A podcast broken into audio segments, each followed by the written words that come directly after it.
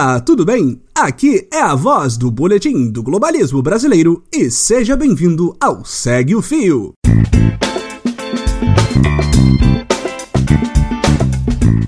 Esse é um programa do Midcast, onde são materializadas em podcast as populares threads do Twitter em episódios de até 8 minutos. Se você não sabe do que eu estou falando, thread é uma sequência de vários tweets abordando um tema específico, onde apenas 280 caracteres não seriam suficientes. Neste formato, sempre haverá uma pessoa narrando, podendo ser algum convidado, algum integrante do Midcast ou a própria pessoa criadora do fio. Vale lembrar que o conteúdo a ser reproduzido aqui possui a autorização prévia do autor. Hoje iremos conferir a thread da Marina Amaral, a arroba Marina Amaral 2. Ela foi publicada no dia 17 de janeiro de 2020 e mostra alguns fatos sobre Joseph Goebbels, o nazista que inspirou parte do discurso veiculado por Roberto Alvim, ex-secretário da Cultura do governo Bolsonaro, demitido após o caso. Venha comigo e segue o fio!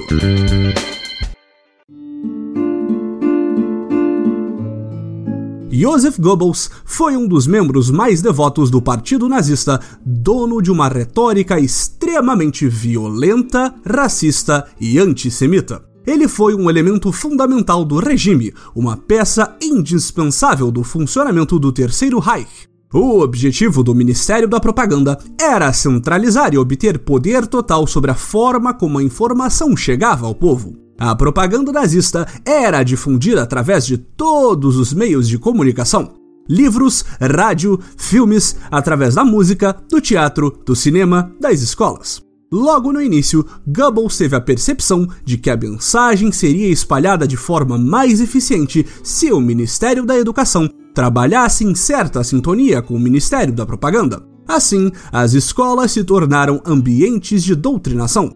Já em 1934, o ministro da Educação, Dr. Bernard Rust, ordenou que os filmes de propaganda fossem exibidos nas escolas. Ele disse: a liderança da Alemanha acredita cada vez mais que as escolas precisam se abrir para a disseminação da nossa ideologia. Para realizar essa tarefa, não conhecemos meios melhores do que os filmes. Os filmes são particularmente importantes para as crianças em idade escolar. Assim, os filmes se tornaram armas poderosas de propaganda, meios perigosos de disseminação de preconceitos, o antissemitismo em especial, e da exaltação da imagem da Alemanha nazista como uma grande potência boicotada desde sempre pela natureza corrompida dos judeus. Foi sob a liderança de Goebbels que a grande queima de livros, a Bischofsverbannung, ocorreu em 1933. Durante seu discurso, ele disse: a era de um intelectualismo judeu excessivamente refinado chegou ao fim. Nos últimos 14 anos, vocês foram forçados a sofrer as humilhações. As bibliotecas ficaram cheias de lixo e sujeira dos judeus. Os livros didáticos nas escolas também foram substituídos por livros escritos por autores assumidamente nazistas.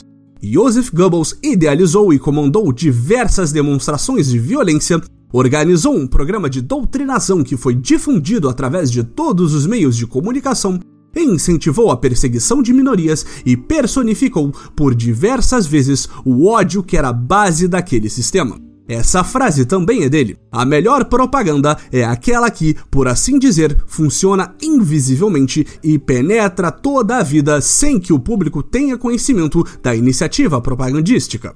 Um exemplo da forma como a propaganda era utilizada para controlar diversos setores da sociedade, inclusive o do entretenimento, era um pôster que usava o termo pejorativo Musik, utilizado para fazer referência a gêneros musicais como jazz, considerado excessivamente negro.